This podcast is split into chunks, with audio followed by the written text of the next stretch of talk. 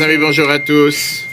On se prépare à 11 jours de Rosh Hashanah, comme les merveilleux cours qu'on a vu hier soir, ainsi que le cours d'hier après-midi qui était justement sur le bilan qu'on fait pendant cette fête de Rosh Hashanah, le bilan que chacun de nous doit faire, et qu'on ne doit pas d'un côté ni exagérer sur les qualités, ni exagérer sur les défauts, mais ne pas tomber dans la déprime en pensant que parce que tu as fait un bilan, on va savoir ce qui va te tomber sur la tête. Et au contraire, c'est justement le sujet qu'on va voir ce soir, ce- cet après-midi. Pourquoi dans la Torah on n'arrête pas de parler de Yirat Shamaim Yirat Shamaim veut dire la crainte de Dieu. Est-ce que quelqu'un aurait voulu que quand on dit on rentre dans ton bureau, on sent la crainte, la peur du patron? Est-ce qu'on est censé faire peur à nos employés? Est-ce qu'on est censé faire peur à nos entourages? Est-ce qu'on est censé faire peur à ceux qui sont, on va dire, dans notre univers? Ou bien c'est plus sympa quand les choses sont faites à l'amiable, de manière amicale, pas forcément avec la crainte ou avec la peur. Et qui voudrait travailler dans un endroit où les choses se font avec peur, où les choses se font avec Hier, on a vu justement, dans le cours d'hier soir, préparation à Shashana, qu'on peut voir sur Torah.fr, un merveilleux cours qui nous a expliqué l'importance de prendre la responsabilité sur ses actions. Personne peut dire que telle et telle chose a été faite à cause de quelqu'un d'autre. Au final, c'est nous qu'on est responsable. C'est toi qui te plaçais dans une situation et c'est toi qui peux t'en sortir de cette situation. Je conseille vivement à chacun de revoir. On avait un merveilleux cours dimanche soir, à justement, sur lequel on a parlé, préparation à Shashana, comment avoir cette reconnaissance, comment toujours être reconnaissant envers Dieu. Que rien n'est dû. Chaque chose qu'on a, on doit savoir être reconnaissant. Et plus on est reconnaissant, plus on finit par recevoir. Voilà, ça c'était le résumé des trois cours de dernier jour, dimanche soir, hier midi hier soir. On va voir tout ça sur le. Et aujourd'hui, on va s'arrêter, comme j'ai dit tout à l'heure, sur cette base qui est dans la paracha de cette semaine, mais aussi en préparation à Rosh Hashanah, qui est sur qu'est-ce que ça veut dire à chaque fois qu'on dit qu'il faut avoir Kabbalatol, être soumis à la volonté de Dieu? Yirat Shamaim, avoir la crainte de Dieu. On dit tu fais Shema Israël, c'est de recevoir sur soi Kabbalatol Machut Shemaim, être soumis sur la volonté de Dieu. Pourquoi on parle de soumission? Parce qu'aujourd'hui, c'est pas un mot interdit, voire un mot que vaudrait mieux pas le prononcer. C'est quelque chose qui est pas normal. Qu'est-ce que ça veut dire être soumis? Alors, comme j'ai dit tout à l'heure, oui, on vit dans une époque aujourd'hui, tout est focalisé sur la positivité, l'encouragement, euh, caresser dans le sens du poids les employés, pas forcément dans le sens littéral du terme, mais en tout cas, toujours être sympa, gentil, valorisé, honoré, respecté. Tout ça, c'est vrai, tout ça, c'est juste. Alors pourquoi quand on parle de Dieu, tout d'un coup on te dit qu'il faut avoir la crainte de Dieu? Yirat crainte de Dieu. Pourquoi crainte? Pourquoi je passe vers Dieu sans crainte? Et de quelle crainte on parle? Est-ce qu'on parle d'une crainte, d'une peur? Imagine dans le film que tu vois un taureau qui est enragé, qui court à 45 km/h devant toi qui est en train de courir. Pourquoi? Parce qu'il sait que tu n'as pas mis les filines, matin, on va savoir qu'est-ce qu'il va faire avec les cornes, il va t'encorner, il va il va, il va, il va t'esquinter. Est-ce que c'est ce type de peur qu'on doit avoir quand on sert Dieu? Est-ce que c'est à cette allusion qu'on fait quand on te dit tu dois avoir ce qu'on appelle l'Irat Shamayim Au final, c'est une des bases fondamentales du judaïsme. Et c'est une énorme importance dans le relationnel que nous avons avec Dieu. Et c'est vrai que par- parfois, tu as certaines personnes qui ne comprennent pas l'importance, peuvent se sentir totalement mal à l'aise. Voire se dire, euh, c'est pas dans les temps modernes. C'était à l'époque, avoir peur. Mais dans la vie de tous les jours, que pourrait avoir peur? Parlons du schéma qu'on dit tous les jours, la prière du schéma qui te parle justement sur cette Kabbalatol, le fait d'accepter sur toi le joug de Dieu. Le schéma est composé de trois paragraphes, comme tout le monde sait, parachat schéma Israël, Vayem Shamoa et Vayomer. Premier, premier paragraphe te parle du fait qu'il y a un seul Dieu sur terre et que tu dois accepter le joug de Dieu sur toi. Deuxième paragraphe te parle de ce qui t'attend, si tu fais les choses correctement ou pas. Et après, le troisième paragraphe, la maison des tzitzit. Maintenant, à la base, la Mishnah, la Brachot, page 13a, elle vient, elle te dit, Amar ben Kocha. Pourquoi le premier paragraphe, c'est Shema, le deuxième paragraphe, Vayem Shamoa Pourquoi d'abord on te dit d'accepter Shema Israël, il y a un Dieu sur Dieu, il y a un Dieu, il y a un seul Dieu sur terre, tu dois accepter ce joug de Dieu sur toi, la soumission de Dieu sur toi. Et après, on te parle des détails. Et la te dit al mitzvah. Tu dois d'abord accepter la royauté de Dieu, avoir cette crainte de Dieu, et après tu peux commencer à faire les mitzvot. C'est-à-dire que la Torah te dit en deux mots, tu ne peux pas commencer à faire ce que Dieu veut si tu n'acceptes pas l'autorité. Il y a une autorité, il y a un patron ici. Il y a un maître des lieux, il y a un maître sur terre. Si tu n'acceptes pas le fait qu'il y a un responsable sur terre, automatiquement, il n'y a rien à faire, la suite euh, ne vaut rien. Et c'est pour ça que la Torah te dit que tu dois avoir ce qu'on appelle l'Irat Shemaim. L'Irat Shemaim veut dire que c'est quelque chose qui englobe et qui entoure tout ce que tu fais dans la vie de tous les jours. On sait très bien que dans les mitzvot, il y a deux types de mitzvot. Il y a les mitzvot positives et les mitzvot négatives. L'amour de Dieu, c'est le fait, c'est la base de tout, qui est la base des mitzvot positives, pour laquelle on doit faire les mitzvot. Mais la Torah te dit que ne pas les mitzvot négatives, la base, c'est la crainte de Dieu. Deux mots, un juif ne va pas faire quelque chose qu'il ne faut pas parce qu'il craint Dieu. Parce qu'il sait que Dieu ne veut pas qu'il fasse telle et telle chose. Pour ça, il ne va pas manger telle chose, il ne va pas faire du business de cette manière, il ne va pas faire telle et telle chose que Dieu ne veut pas qu'il fasse.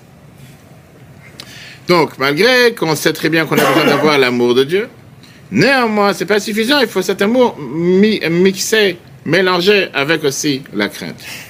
Et donc la question qu'on a dit tout à l'heure, question réelle, comment se fait-il que la Torah, elle parle tellement de cette crainte et à quelle crainte la Torah fait allusion?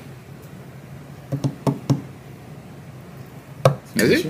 Ben oui, c'est une question.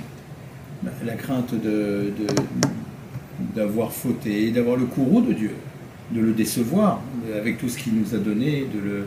Oui, mais comme je disais tout à l'heure, est-ce que c'est une crainte de, quand tu as un taureau qui est en train de courir en face de toi à 50 km/h et tu vois qu'il va t'encorner, tu as une seule route, parce qu'il sait que tu n'as pas mis les filines, ce matin, va savoir, il va arriver, il va te défoncer. Ça, c'est la crainte de Dieu qu'on a. Si tu penses que Dieu, il est avec maintenant une épée sur la main, ou bien il est avec un marteau sur la tête, et attention, ah, t'as pas fait ta chose, paf, tu prends une claque. Non, le crainte de le décevoir. De ne pas être au poste qu'il nous a posé. Mais est-ce que quand tu es dans, tu es dans ton bureau au bureau, et tu as un employé qui est arrivé aujourd'hui, est-ce que tu veux que cet employé vienne travailler avec la crainte au ventre Avec la crainte, ou il vient travailler, il rentre dans ton bureau, il n'a pas peur? Est-ce qu'un employé est censé avoir peur de son patron ou il est censé aimer son patron? Il est censé le respecter. Très bien, respect, c'est pas crainte. Faire le job pour lequel il est. Mais il n'est pas censé avoir peur non plus. D'accord. Alors pourquoi tu parles de crainte? Est-ce que tu fais peur aux gens qui rentrent dans ton bureau? Jamais. Non, la crainte permet de pas de, réfléchir avant de fauter. Donc ça c'est ça c'est dit. La crainte de Dieu, c'est dire de réfléchir avant de fauter. Pour ça je dois avoir la crainte. Absolument. Tu aurais pu dire pourquoi crainte? Tu dis respecter l'autorité. Est-ce que tu crains le président L'homme ne respecte que la, que, la force. Le fait d'avoir des barrières et une limite fait que l'homme va respecter la force. D'accord, donc Donc ça, permet à, mettre à l'homme des barrières pour cadrer, pour dire voilà, voilà la loi, la loi, il faut la respecter. Si on ne la respecte pas, voilà les sanctions. Très bien, mais en rentrant dans le bureau tous les matins, est-ce que tu veux que ton employé il a peur de toi ou tu veux qu'il soit ami qui t'aime, la même chose. qui fasse son travail par amour ou par crainte. Le bâton et la carotte. Il faut savoir être ferme, mais savoir être aussi ouvert. Mais s'il n'y a pas de fermeté, il n'y a pas de. Oui, mais fermeté, c'est pas la crainte. Je parle maintenant de crainte. Je parle de ira. Ira veut dire la crainte. Et ira, tu même quand tu dis crainte de Dieu.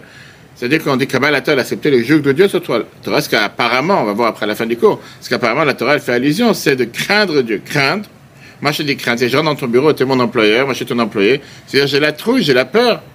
Et la question, elle est, est-ce que vraiment ça, c'est ce que Dieu attend de nous, qu'on sert Dieu avec cette crainte? Est-ce que Dieu vraiment, il veut qu'on le sert avec la crainte? Respect, je peux comprendre. Mais là, on ne parle pas de respect, du de kavod.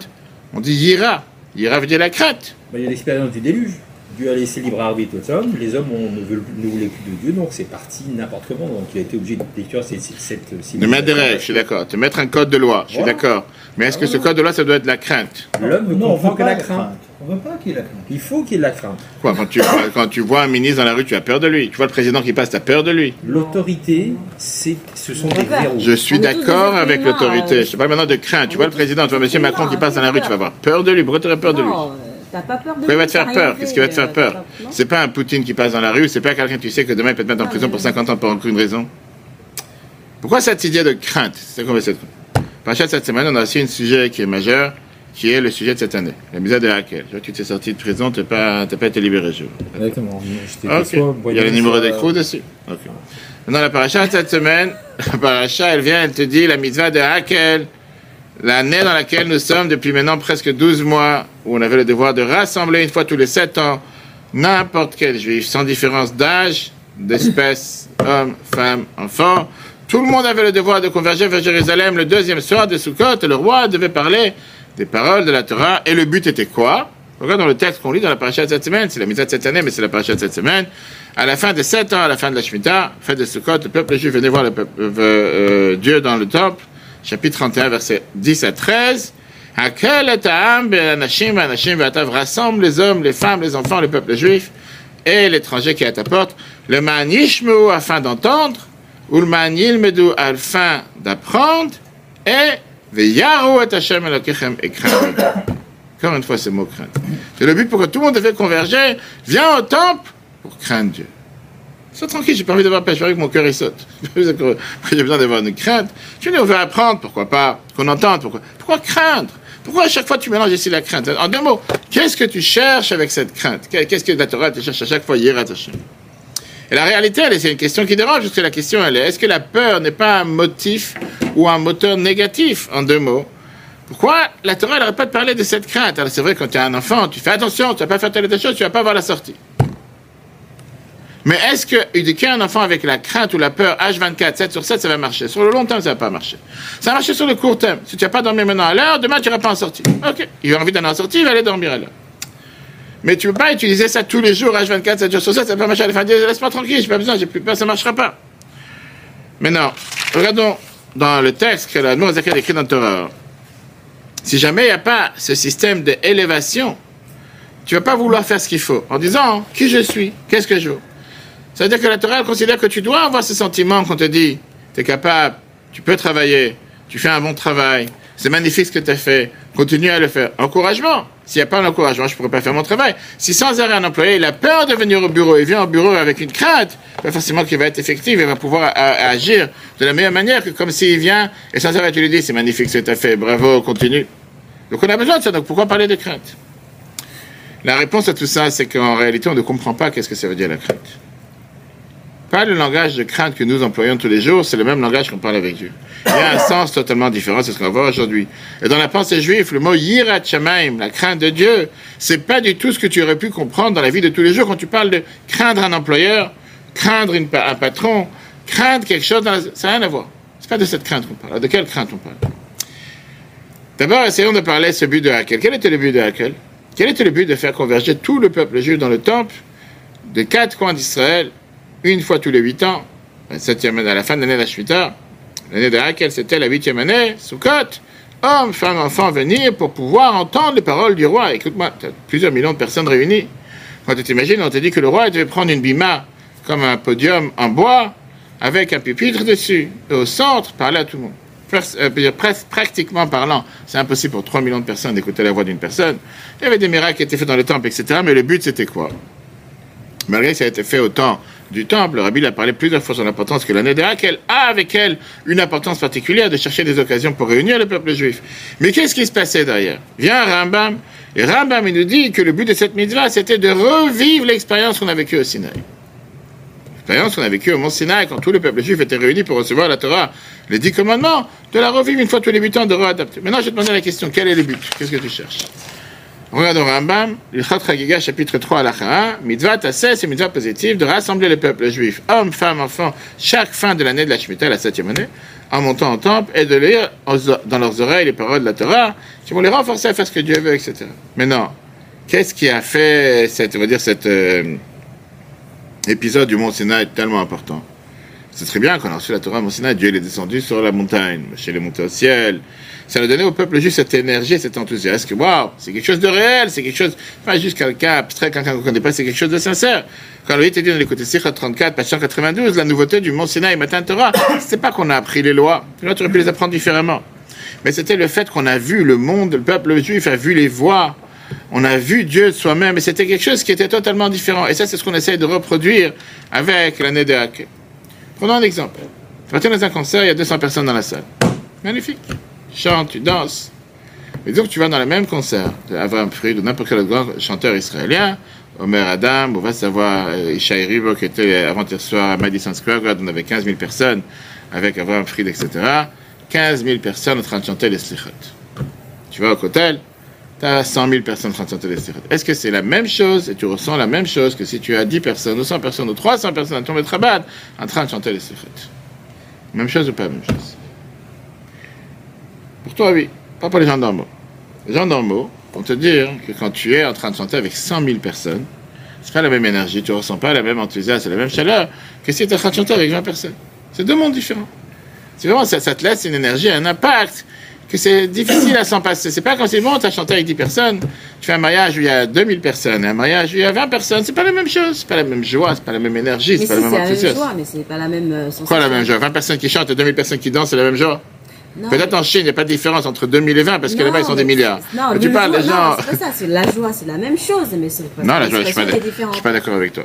Alors là, je suis pas, alors à 100% pas d'accord. Je veux dire que quand tu as 20 personnes qui dansent et 2000 personnes qui dansent, c'est la même joie. Non, non, non, c'est pas ça, c'est que c'est pas la même chose qu'on parle. Je dis qu'en principe, c'est la même chose qu'en fait.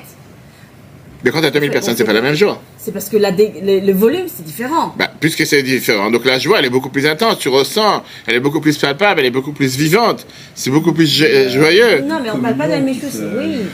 Donc c'est pas la même joie que si tu as 20 personnes qui dansent que quand tu as beaucoup plus de monde. C'est deux mondes différents. C'est exactement la même chose que la Torah elle essaie de reproduire avec l'année de Raquel. On voit qu'à chaque fois que la Torah te parle de la crainte de Dieu et Kabbalatol qui est recevoir l'autorité, sont mis tous les deux à côté. Pourquoi? Parce que Raquel, c'était d'un côté de réveiller le peuple juif à nouveau, de vouloir servir Dieu, mais comme on l'a dit tout à l'heure, dans la même atmosphère, dans le même épisode qui s'est passé au Mont Sinaï. Tout le monde ensemble réuni. C'est pas la même chose quand tu as un rabbin dans une synagogue qui parle à 200 personnes, à 50 personnes, à 10 personnes, et quand tu as le roi du peuple juif qui parle à tout le peuple juif qui s'est réuni, tous ceux qui pouvaient venir, etc. C'est totalement différent. Mais il y a un paradoxe intéressant quand tu parles de Raquel. C'est que d'un côté, on te dit que le roi était censé donner cette crainte au peuple juif, de pouvoir avoir, on va dire, cette, euh, cette gloire, cette, je veux dire, cette, cette, cette, euh, image de Dieu qui reflétait à travers le roi. Et de l'autre côté, malgré que le roi devait être celui qui était le plus élevé à tel point que dans les lois des rois, Ram même te dit par exemple, qu'il fallait avoir la crainte du roi, on n'a pas le droit de monter sur son cheval, pas le droit de s'asseoir sur sa chaise, pas le droit d'utiliser sa, couronne, pas le droit d'utiliser un de ses éléments, je pense que c'est la même chose avec tous les rois et les présidents aujourd'hui, pas le droit d'utiliser la voiture du président, ni de commencer à utiliser ses affaires.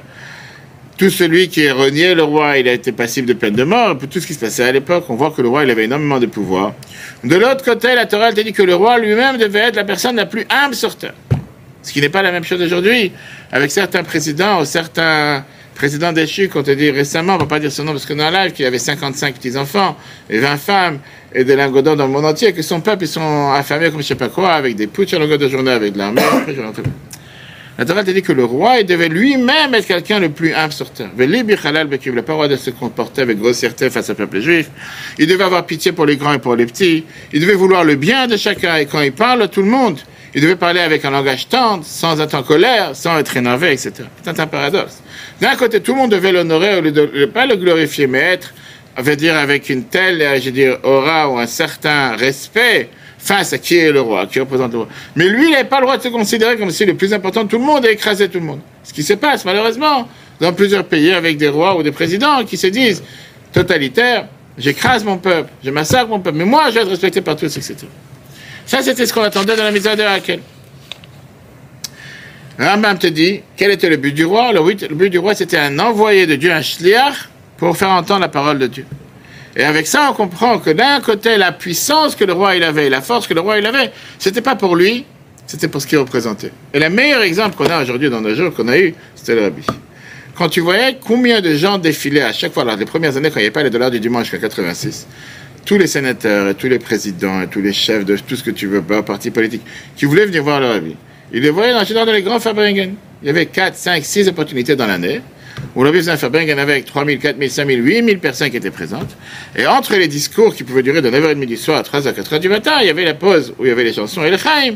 Et là, tout le monde venait, les gens qui venaient quand c'était l'anniversaire du rabbi, par exemple, le 11 Nissan ou le 10 Juin, avec des cadeaux qu'ils amenaient au rabbi. C'était quoi les types de cadeaux? La clé de la ville, euh, la clé d'un nouveau, nouveau Betrabad, ou bien des proclamations faites euh, au Sénat, tel et tel État, avec euh, proclamer le jour d'anniversaire du rabbi comme le jour de l'éducation, proclamation du président, etc. Et c'est tellement beau à voir, aujourd'hui on a les vidéos, à l'époque ça existe, tout le monde défile, et la table du rabbi se remplit avec des cadeaux que les gens. Et chacun qui vient, il donne une proclamation, et à chacun presque, le rabbi le reprend quand il dit, je suis venu vous amener ça, le, sénateur a demandé, le gouverneur de l'État a donné, etc. Des fois c'est eux-mêmes qui venaient, il dit, c'est pas pour moi, c'est pour le mouvement. Et à chaque fois, it's not for me, it's for the movement. À chaque fois, eux, ils sont venus parce que c'était les 80 ans du rabbi, par exemple, en 1980. Et le rabbi, qui était le leader du peuple, je vais dire, ah, merci, bravo, ah, je me sens, j'ai fait quelque chose. Et à chaque personne, c'est-à-dire, tu peux voir quelque chose de global. La proclamation était faite du président des États-Unis pour le rabbi de Lubavitch en fonction du jour de son anniversaire, qu'on proclame aux États-Unis le jour de l'éducation, le jour de son anniversaire. C'est jusqu'à nos jours d'ailleurs. Mais à chaque fois, le rabbi reprenait comme si, non, c'est pas pour moi, c'est pour le mouvement. Ça n'a rien à voir. Et ça, c'est exactement ce que Ramam te dit. C'est moi, je suis rien ici. En 85, c'est le jour d'anniversaire du Rabbi le 11 Nissan. J'étais là-bas. Et bizarrement, le commence à parler en disant qu'on on a demandé à plusieurs personnes de se réunir pour l'anniversaire d'un individu. Il ne parle pas pour, moi-même, mais fait quel rapport? Il avait de Pessah, quelques jours avant pour Et Rabbi parle en racontant une histoire que peut-être la chaise, peut-être l'individu est petit, mais la chaise est grande. En disant que c'est pas la personne qu'il faut regarder, c'est qu'est-ce qu'il représente. Représente la septième dynastie de Chabad, etc. C'est pour ça qu'on s'est réunis, pas parce que la personne. Alors qu'on sait très bien que c'est tout le contraire. Les gens sont venus pour écouter le rabbi, pas pour voir la chaise ou quoi.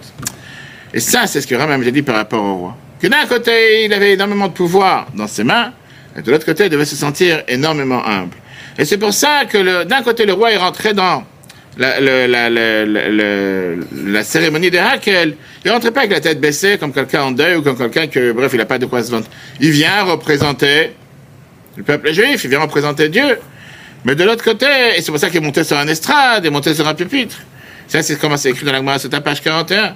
Mais de l'autre côté, il devait avoir cette soumission aussi à Dieu, parce qu'il est là pour servir Dieu, c'est un serviteur de Dieu. C'est pas juste un roi totalitaire qui vient et qui écrase son peuple et que tout le monde doit me servir à 100%. Ce qui était valable pour le roi, c'est exactement valable pour chacun d'entre nous. C'est ce que ça veut dire Yirat Shamaim et Kabbalatol. Crainte de Dieu et la soumission à Dieu. Pas pour te faire sentir bas, que tu veux rien, que tu es un imbécile, que tu es bête, que tu as pas de tête que tu... Non! Au contraire, ça te vient te donner cette force, que tu as la chance de pouvoir être celui qui sert Dieu.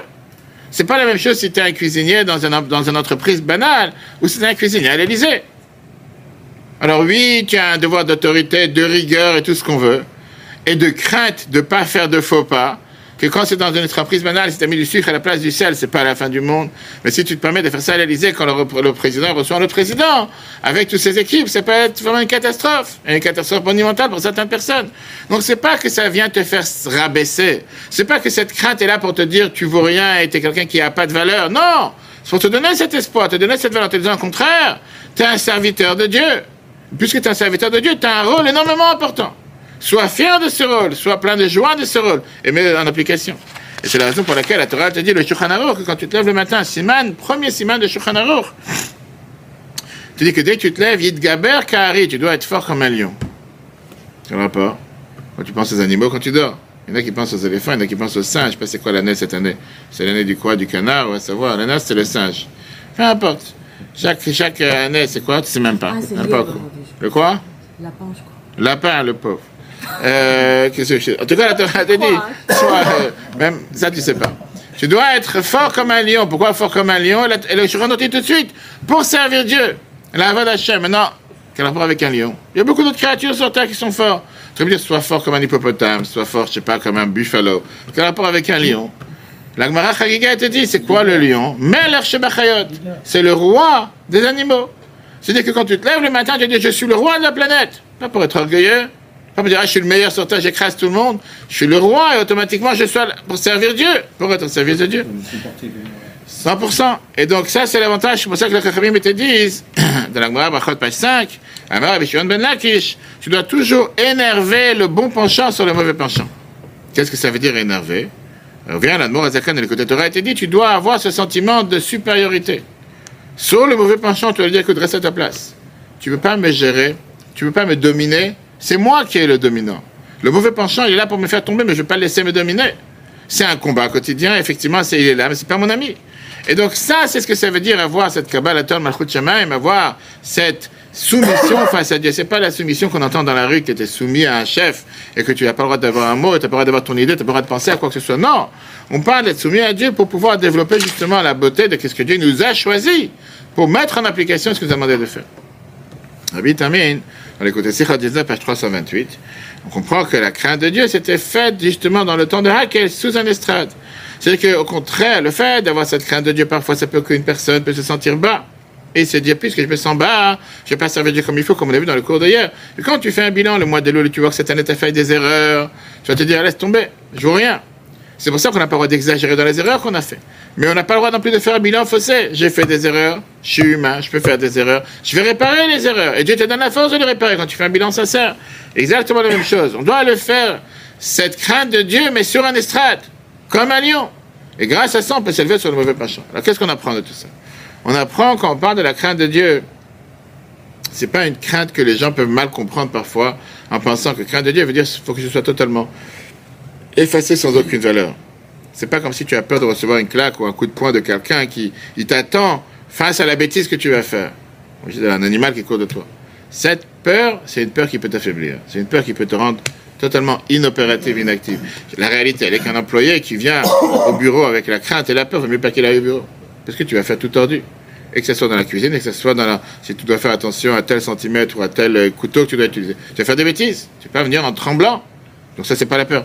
Quand tu parles de la crainte de Dieu, on se- pour se rappeler devant qui on est, pour qui on vit, et on doit se rappeler qui nous a nommés comme ambassadeurs sur terre. C'est un rôle énormément important. Et puisque vous avez donné ce rôle, automatiquement, sans doute, de l'utiliser au maximum tous les jours. Avec cette crainte, pas la crainte que je vais recevoir une claque. La crainte du fait qu'on a cette crainte de Dieu, qu'on est tellement fier et heureux d'avoir reçu ce rôle. Et on le met en application dans la vie de tous les jours. Et la meilleure chose, pour terminer, c'est cette magnifique histoire avec le Baal Shem Tov. On a fêté hier, c'était le jour d'anniversaire du Baal Shem Tov et le jour d'anniversaire du Admor Azaken. Il y a 275 ans, le Baal Shem Tov il y a plus de 300 ans. L'auteur de la Chassidoute générale, l'auteur de la Chassidoute Chabad. Baal Shem Tov il raconte lui-même. Quand j'ai eu 5 ans, il est devenu orphelin de son père et sa mère. Le dernier mot que son père lui a dit avant de partir de ce monde, n'aie peur de personne sauf de Dieu. Maintenant, en fonction des paroles de son père, il est parti dans les champs, dans les forêts, qui étaient à côté de son village. Il fait de l'école, j'ai parti dans les champs, et en allant dans les champs, là-bas, j'essayais de me rappeler par cœur tout ce que j'ai appris à l'école. Parfois même, il dormait dans les champs, dans la forêt. Ses gardiens, qui gardaient tous les enfants orphelins, il n'aimait pas ce comportement. C'est ce comportement d'aller dans les champs tout seul, puisqu'il avait 5 ans. Et ils étaient durs avec lui. C'est passé deux ans. Un matin, il va dans la forêt, il entend une personne en train de parler dans la forêt. Il est parti voir la personne, un juif qui était habillé avec talit et tefillin, en train de prier. J'ai jamais vu un juif parler comme ça, comme il parlait dans la forêt. Je me suis caché derrière les arbres, j'ai voulu écouter sa prière. J'étais vraiment époustouflé. Je me dis certainement c'est un des saints, des 39 saints cachés qu'il y a dans le monde. L'autre, il a fini cette fille-là, il a enlevé son talit et cette filine, il a commencé à lire le psaume. Après le psaume, il a commencé à prendre la Torah. Il rassemble ses affaires, il met dans un sac et il part. Là, je suis sorti de ma cachette, je suis parti le voir. Quand il m'a vu, il m'a dit, mais qu'est-ce qui fait un petit enfant comme ça dans la forêt tout seul? T'as pas peur d'être tout seul dans la forêt? T'as pas peur? J'ai répondu, j'adore la forêt, j'adore le champ. Parce qu'il n'y a personne. La majorité des gens, c'est des gens orgueilleux qui sont pas droits. Ici, j'ai peur de rien. Je suis veuve de mon père et ma mère. Et mon père m'a dit avant de partir de ce monde, Israël, qui s'appelait Israël, Israël, Israël, Israël, n'aie peur de personne sauf de Dieu. Cette compréhension que Dieu est responsable de tout et que rien sur terre dans le monde et dans nos vies se passe sans sa volonté, te donne cette crainte de ne pas vouloir faire quelque chose contre la volonté de Dieu. Mais avec ça, ça te donne aussi la tranquillité. Ça te donne aussi la sécurité. Ça te donne la tranquillité de savoir qu'il n'y a rien, il n'y a aucune raison pourquoi se soucier sur terre.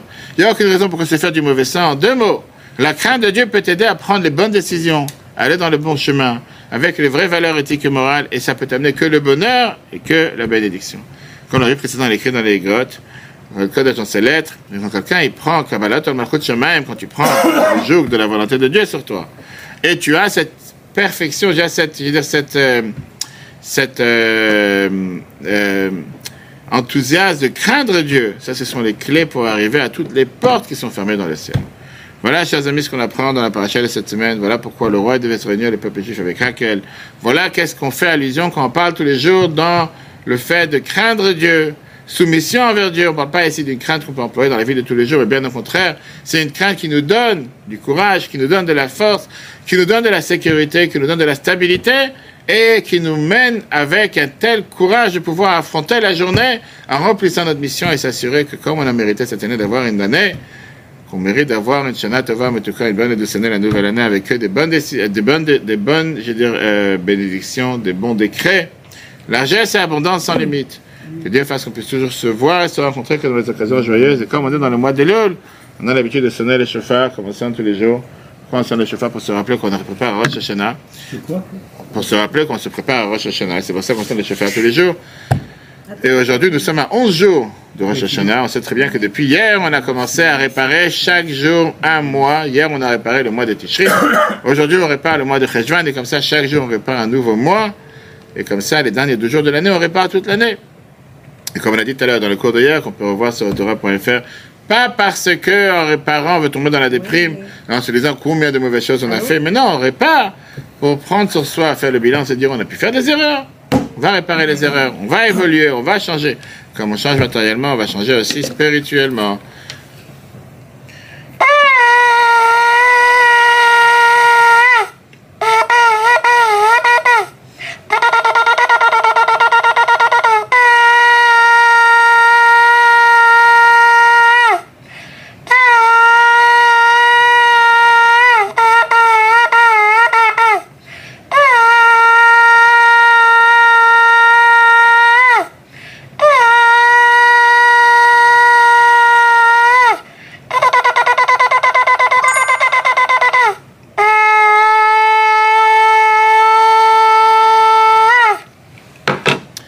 Tova à tous, quand on replay sur retora.fr. Très bonne journée à tous et si Dieu veut à la semaine prochaine.